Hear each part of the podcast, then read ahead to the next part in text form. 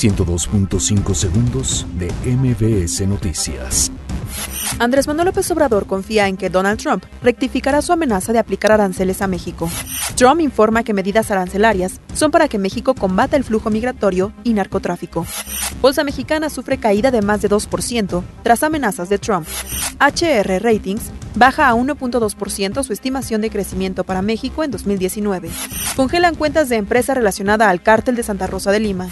La Secretaría de Marina detiene en Coatzacoalcos a Misael M., integrante del cártel Jalisco Nueva Generación. Asesinan al director del Colegio de Bachilleres de Jalisco. Sismo de magnitud 5.8, remese Jalisco. Hospitalizan por problemas circulatorios a Joaquín Lowe, técnico de la selección alemana. 102.5 segundos de MBS Noticias.